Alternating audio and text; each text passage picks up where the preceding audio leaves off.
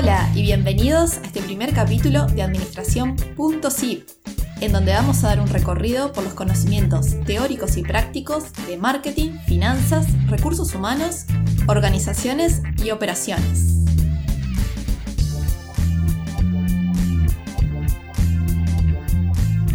Les cuento que decidí empezar este proyecto que tenía en mente hace un tiempito ya porque pienso que los podcasts son una herramienta muy útil para todos y sobre todo también porque te permite sumarlo a otras actividades, como por ejemplo el trayecto al trabajo, clases, haciendo limpieza en la casa, en fin, uno va aprendiendo cosas mientras hace otras. En este primer capítulo me toca presentarme, mi nombre es Lucía Grosso, soy licenciada en Administración de Empresas y actualmente continúo formándome para alcanzar la doble titulación como contadora. Tengo que admitir que siempre me gustó la gestión empresarial y todo lo relacionado a negocios, actualidad, últimas prácticas, y también lo he vivido de diferentes maneras, porque mi familia tiene empresa y porque he trabajado en lugares y organizaciones públicas y privadas. Así que la idea es transmitirles lo que aprendí en la carrera y seguiré incorporando mediante capítulos que contengan información útil para todos, para quienes quieran saber más de administración para sus vidas, para quienes busquen emprender o ya lo estén haciendo, y quieren mejorar sus conocimientos y aumentar su desempeño en la realidad de hoy. ¿Y por qué administración? Bueno, porque la administración está en todos los ámbitos y conocerla nos ayuda a lograr una mejor comprensión del contexto en el que nos encontramos para la toma de decisiones. Hoy vamos a hablar precisamente sobre qué es la administración y al final del capítulo les voy a contar un pequeño relato para reflexionar. Bueno, comencemos por el principio entonces. Como pueden saber, hay muchos libros que hablan sobre administración en general. Yo particularmente estudié entre otros el de Chiavenato, Introducción a la teoría de la administración. Según Chiavenato, la administración es un proceso de cuatro fases fundamentales, de las cuales les adelanto que vamos a hablar bastante en este podcast. Las mismas son planificar, organizar, dirigir y controlar. ¿Qué cosa? Bueno, los recursos, mejor dicho, el uso de los recursos. Los recursos pueden ser dinero, tecnológicos, de información y liderar personas para lograr los objetivos. Ahora expliquemos un poco cada fase. Planificar. Se basa en planear el camino hacia un objetivo estratégico definido. Este objetivo estratégico es a dónde queremos llegar o cómo nos gustaría vernos en el futuro. El objetivo tiene que tener una serie de características como ser claro, medible, alcanzable, pero motivante. Y una vez que tenemos nuestro o nuestros objetivos, construimos metas para llegar a él. Las metas son objetivos, pero más a corto plazo. Son los pasos que debo seguir para llegar a mi objetivo. Y la concreción de metas es llegar al logro del objetivo. Esto es muy importante en la gestión, y plantearse un buen objetivo no es un proceso fácil y tampoco es estático, por el contrario, es bastante dinámico ya que vivimos en un entorno e interactuamos con él. Pero una vez que lo hagamos, tenemos que saber que eso será nuestro foco. La segunda fase es organizar. En su sentido amplio, es saber cómo va a estar estructurada una empresa, quién va a realizar las tareas y qué recursos se van a usar para lograr el mejor desempeño. Dirección. Es eh, quién o quiénes llevarán a cabo los planes, quiénes van a evaluar cómo va la situación, si está bien encaminado o no, y cómo se corrige. Me gusta, me gusta pensar el proceso de dirección más como un liderazgo hacia el logro de los objetivos. Y por último, el control. Es controlar si estoy haciendo bien las cosas, medir mi desempeño y el de la organización. Es ver si mis planes tuvieron el resultado que planeé, si fue mejor, peor y si tengo que hacer alguna corrección para la próxima. Es entonces que administrar es coordinar todas estas actividades para lograr resultados.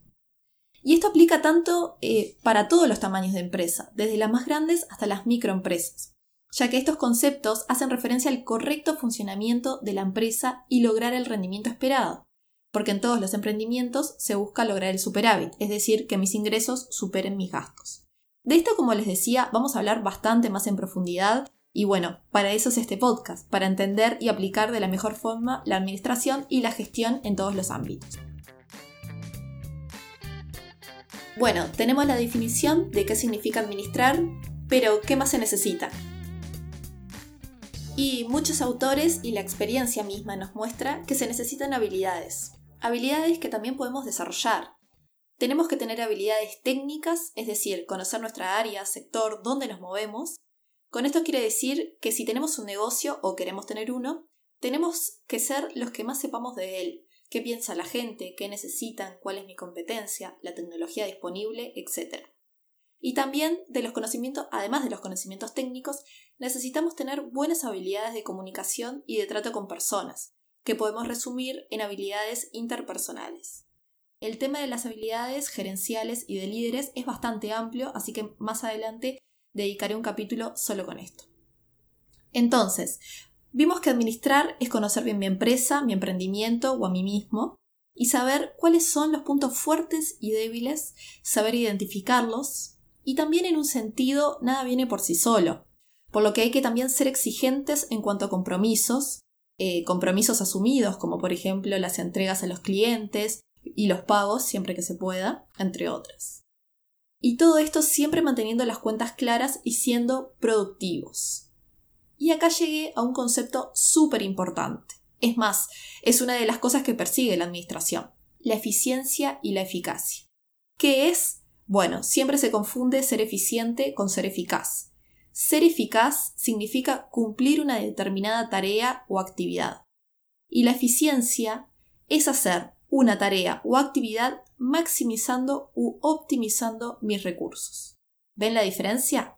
Entonces, lo que se busca en la gestión es ser ambos, eficaz y eficiente. Lograr cumplir los objetivos con el mejor aprovechamiento de recursos. Es hacer más con menos. Había quedado en compartirles un cuento corto, que es muy conocido en el mundo empresarial, y que explica también lo último que les conté, es el concepto de afilar el hacha. Hay un relato que cuenta que dos lineadores compitieron durante ocho horas para ver quién era el mejor. Uno comenzó a cortar árboles con fuerza y mucho entusiasmo, y cada vez que miraba al otro siempre lo veía sentado, pero continuó cortando árboles sin parar.